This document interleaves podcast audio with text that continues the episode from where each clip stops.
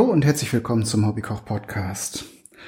Heute möchte ich ein Experiment wiederholen, ähm, das ich vor einiger Zeit schon ausprobiert habe. Ist gar nicht so lange her. Und zwar wollte ich Bacon selber machen. Und ähm, da hatte ich ein amerikanisches Rezept äh, ausgewählt, das äh, besonders ja besonders gesund ist, weil es ohne ähm, Nitritpökelsalz auskam, sondern nur mit Zucker und Salz arbeitete. Und wie ich euch damals ja gesagt hatte, äh, hat das wohl funktioniert. Ähm, das Bacon, ähm, ich habe das damals trocken mariniert ähm, und ja, es ist, äh, es hat funktioniert. Es, man konnte es essen. Es war aber relativ fest von der Struktur her und ähm, auch ja nicht optisch nicht so ansehnlich. Ähm, seitdem hat sich viel getan. Darum möchte ich das Rezept jetzt nochmal neu und anders äh, ausprobieren und auch nicht mehr ganz so gesund. Denn das Nitritpökelsalz hat äh, neben ein paar nicht, nicht äh, banalen Gesundheitsrisiken, aber auch einen guten Effekt, äh, dass es das ähm, Fleisch unheimlich gut haltbar macht und eben, dass es äh, unter anderem die Farbe stabilisiert im Fleisch.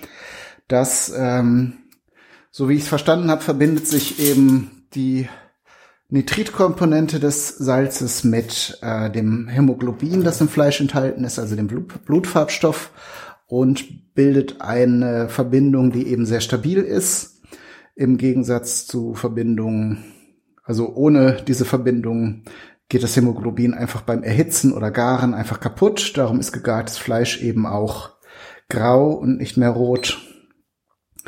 Und dieses Pökelsalz stabilisiert, wie gesagt, die Farbe. Aber ist auch äh, für den ganzen Prozess ganz gut, ist auch sicherer mit Nitritpökelsalz zu arbeiten, weil es bestimmte ähm, Keime auch weghält, so dass es auch äh, es ist nicht nicht wegzureden, dass dann, äh, wenn man jetzt sehr viel gepökeltes und ähm, äh, eingesalzenes Fleisch isst, dass das ein Gesundheitsrisiko ist.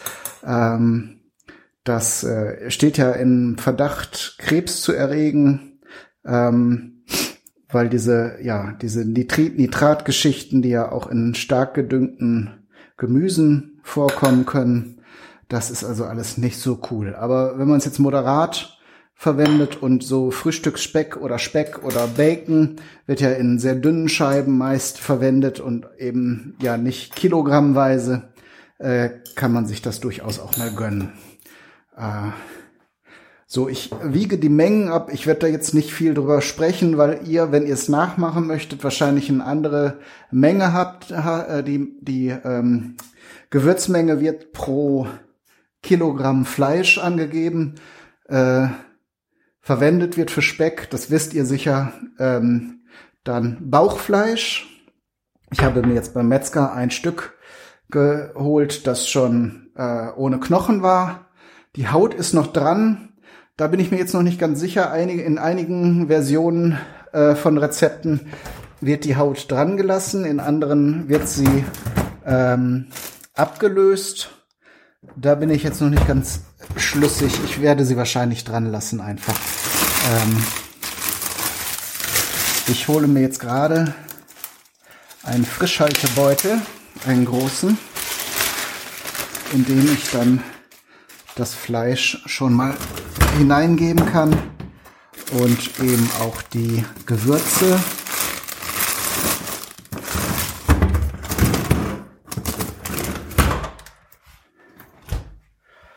So, dann dieses Nitritpökelsalz kann ich schon mal reintun in den Beutel.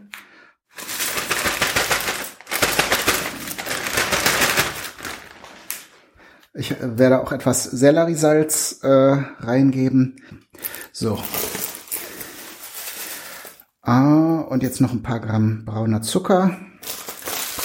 Ähm, in amerikanischen Rezepten wird oft sehr viel Zucker verwendet, also überhaupt in amerikanischen Rezepten äh, oft so viel wie Salz schon.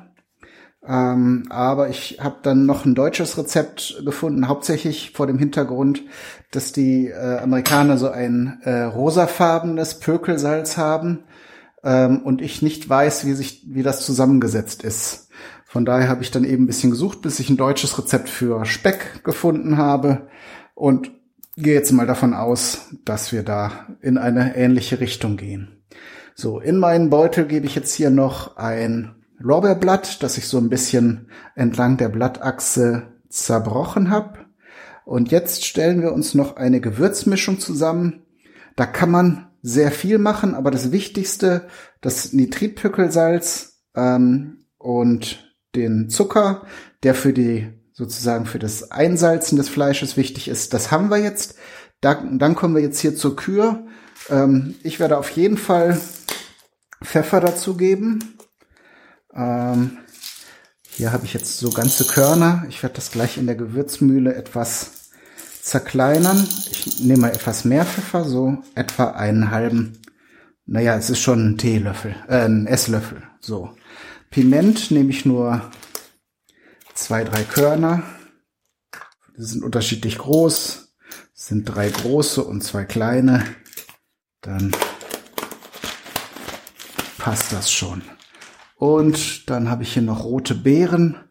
Ich weiß nicht, die verwende ich eigentlich relativ selten so zum Kochen, werden aber häufig so in so Pökel und äh, Mariniergeschichten reingegeben habe ich eigentlich noch nie so richtig erforscht. Also die Konsistenz so zum Essen ist halt äh, nicht so wirklich cool, weil die äh, ja so faserig, so mehrere Schichten, dünne, trockene Schichten haben.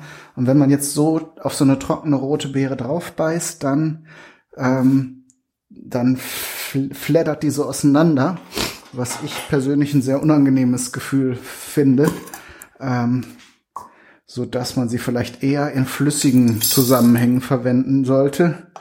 Dann ist sie nämlich schon entsprechend entweder eingeweicht oder wie jetzt werde ich sie einfach zerkleinern in einer Gewürzmühle.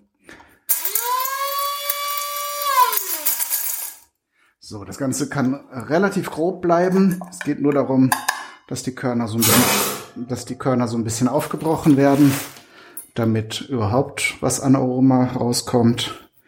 Ähm, ist also alles cool. Also vor allen Dingen möchte man ja auch nicht, dass das Ganze sehr stark sich dann mit dem Fleisch verbindet.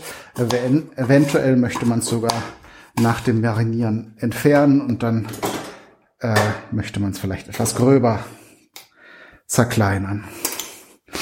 So, jetzt haben wir alles beisammen, nur das Fleisch ist noch nicht dabei. Das suche ich jetzt hier mal raus. Das sieht sehr gut aus, sehr frisch. Ähm, ich werde es jetzt vor dem Marinieren noch nicht äh, groß reinigen. Es, ist, es sieht auch in Ordnung aus. Wenn da jetzt irgendwas sichtbar nicht in Ordnung wäre, würde ich es natürlich ähm, reinigen. Aber, das kann ich vielleicht schon verraten, nach dem äh, Marinieren wird es sowieso nochmal gründlich abgewaschen, denn sonst wird es zu salzig. Es geht darum natürlich, dass das Fleisch durchdrungen ist und dadurch auch haltbar gemacht wird. Aber ein Teil dieser Salze wird, wie gesagt, am Ende abgespült, damit das Ganze normal genießbar ist. So, jetzt habe ich auch die Packung aufgekriegt und jetzt gucke ich noch mal, ob irgendwelche irgendwelche Dinge dran sind, die entfernt werden müssen. Wenn da so ganz lose Stücke dran sind oder äh, irgendwas, dann entfernt man das natürlich. So, und dann gebe ich das hier in den Beutel und versuche dann möglichst das ganze Fleisch einmal vor allen Dingen mit der Salzmischung, aber natürlich auch mit den Gewürzen zu einzureiben, damit überall schon mal was dran ist. Und dann wird das Ganze für sieben Tage in den Kühlschrank gegeben. So, so ein bisschen einmassieren das Ganze von allem etwas. So, das vermischt sich jetzt natürlich auch sehr gut. Genauso soll es sein. So. Dann von allen Seiten, sprich auch die schmalen Seiten, müssen gut, gut eingerieben werden, damit es nicht an irgendeiner Stelle dann verderben kann. Und während dieser sieben Tage Ich habe jetzt unterschiedliche Dinge gelesen. Manche sagen, man muss es jeden Tag einmal umdrehen. Durch das Salz wird natürlich auch Flüssigkeit aus dem Fleisch herausgezogen. Ähm, und dieser, diese, diese Salzlake ist, ist gut. Da soll das Fleisch eben auch drin liegen. Und damit auch beide Seiten ordentlich durchzogen werden, ähm, wird eben empfohlen, das zumindest so bei der Halbzeit ähm, einmal zu wenden. Aber wenn man eben die Zeit hat und auch sicher gehen möchte, dass es alles gut läuft, ähm, dann sollte man einmal am Tag das Ganze umdrehen. Äh, und ich denke, man ist ja in der Regel auch hin und wieder mal am Kühlschrank. Und wenn man es jetzt nicht ganz in die hinterste Ecke verbannt, dann kommt man da auch mal zwischendurch dran und kann es einfach umdrehen. So, das Ganze hier ist ganz gut ordentlich sauber verpackt. Entsprechend werde ich jetzt hier einfach mal einen Raum schaffen in meinem überhaupt nicht überfüllten Kühlschrank, wo ich das Ganze platzieren kann und vor allen Dingen, wo ich immer dran komme. So, so, du gehst dahin. So, so wird es gehen. Genau. Und äh, dann macht ihr euch am besten eine Notiz, entweder irgendwo in einer Datenbank eures Vertrauens im Telefon oder ähm, ganz low-tech auf dem Plastikbeutel, wann ihr die ganze Geschichte angefangen habt und könnt dann entsprechend sehen, wann die sieben Tage um sind und wann wir den nächsten Schritt angehen. Ich verabschiede mich erstmal in eine siebentägige Pause, die für euch im Flug vergehen wird. Äh, bis dahin. Ja, und da sind wir wieder. Ihr merkt vielleicht an der veränderten Tonqualität, dass ich jetzt nicht in der Küche stehe oder sonst irgendwo im Garten oder so. Ich sitze in meinem kleinen Podcast-Studio und habe beschlossen, ähm, den zweiten Teil mit der Fertigstellung des Specks oder Bacons ähm, im Nachhinein zu erzählen, weil danach doch immer nach diesem Einlegen in die Pökel- und Salzmischung ähm, doch immer wieder kleine Schritte waren und dann wieder große Pausen kamen, so dass ich euch das alles jetzt einmal gebündelt erzählen möchte. Also, ich habe das Ganze, ähm, wie auch schon im ersten Teil angekündigt, also über sieben Tage dann eingelegt. Das bildet sich natürlich Flüssigkeit, das viele Salz und auch das Pökelsalz durchdringt das Fleisch, zieht aber auch viel Wasser äh, und Flüssigkeit da heraus. Das ist natürlich erwünscht, so dass es durch und durch gewürzt ist, aber auch besser ähm, haltbar gemacht wird durch den geringeren Flüssigkeitsgehalt. Ähm, Nichtsdestotrotz habe ich es nach diesen sieben Tagen und äh, ich habe es tatsächlich dann auch täglich gewendet, weil im Kühlschrank, man hat ja jeden Tag mal irgendwas, wo man in den Kühlschrank greift und ich habe es auch so platziert, dass ich einfach nur einmal hingreifen muss und das Ganze umdrehen muss äh, und dann wurde es halt immer gleichmäßig in dieser, in diesem Sud, der sich da gebildet hat, in dieser Lake, äh, dann gewendet. Das Ganze wurde dann gründlich mit ähm, lauwarmem Wasser abgewaschen. Ähm, wenn ihr jetzt kein Rezept nehmt, das genau die Salzmenge für dieses, diese Menge Fleisch verwendet, das habe ich jetzt in diesem äh, Fall getan, dann müsst ihr auch das Fleisch sogar ein bisschen wässern, dass ein zu viel an Salz wieder herausgeschwemmt wird. Ähm, wie gesagt, das kann man mit Rezepten und ein bisschen Rechnen äh, umgehen ähm, aber man wäscht trotzdem dann auch die groben Gewürzbestandteile, die da auf der Oberfläche sind, ab und tupft es dann mit einem Küchenkrepp oder einem sauberen Küchentuch ab und lässt es dann auch wieder einen Tag trocknen. Das meinte ich mit dann, wer hätten wir jetzt dann, wären wir jetzt schon äh, an der Stelle, wo es zum dritten Teil geht. Ähm, auch das habe ich getan und dann ging es ans Räuchern. Und ich habe mir vor einiger Zeit äh, bei einem Discounter so einen elektrischen Räucherofen gekauft. Bei dem ersten Versuch. Äh, ich habe auch so eine Tonne, die sich zum Räuchern eignet.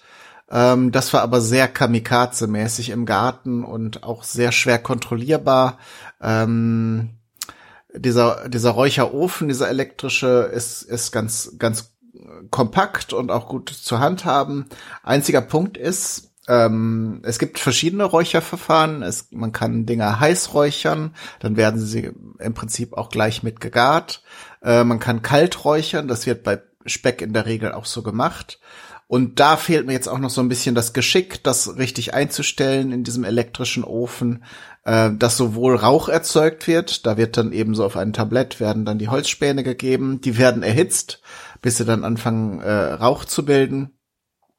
Aber das Ganze dadurch, dass die Bauweise sehr kompakt ist, äh, kann man sich natürlich vorstellen, ähm, da kann man nicht, nicht sehr gut Rauch erzeugen und gleichzeitig dann das Räuchergut äh, in einer Entfernung halten, wo es eben kalt bleibt und nur mit dem Rauch in Kontakt kommt. Ähm, so dass ich wahrscheinlich jetzt so einen Mittelweg, ich habe das versucht so zu justieren und ich habe auch zwei äh, in zweimal das Ganze geräuchert, also eine Pause dazwischen eingelegt, wo das Ganze dann einmal abkühlen konnte. Ähm, auch das ist üblich bei der Herstellung von Speck und anderen Räuchergütern, dass man zum Beispiel mehrere Rauchräuchergänge macht. Ähm, genau, und das Ergebnis war gut.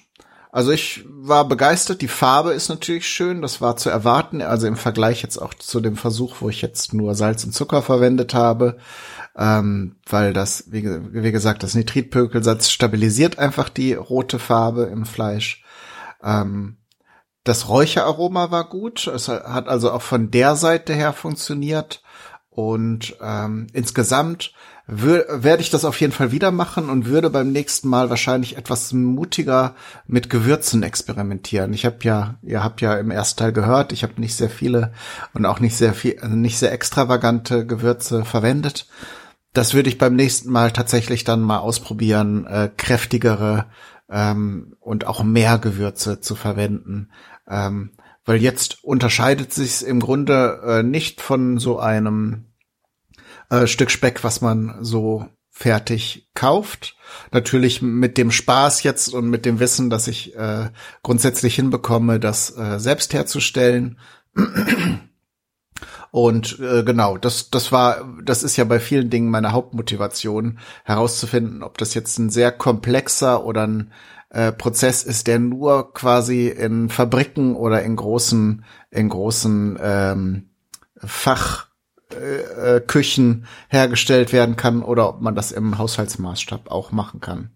Und das ist bei dem Speck tatsächlich der Fall.